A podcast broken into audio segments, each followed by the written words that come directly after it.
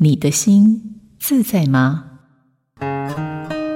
国际悲伤心理治疗专家 Alan Wolford 说：“陪伴是保持静止，而非急着向前行；发现沉默的奥妙，而非用言语填满每个痛苦的片刻；用心倾听，而非用脑分析；见证他人挣扎的历程，而非指导他们脱离挣扎；与他一起进入心灵深处探险。”而非肩负走出幽谷的责任。这段话让我想起一位罹癌的个案。每次会谈，他都会聊到他的猫咪如何陪伴他，让他获得内心的平静。有时候，我们的陪伴就像猫咪一样，要学习适当的沉默，温柔专注倾听。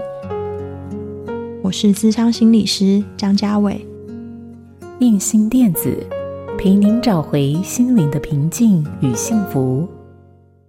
好家庭联播网，中部地区古典音乐台 FM 九七点七，北部地区 Bravo FM 九一点三。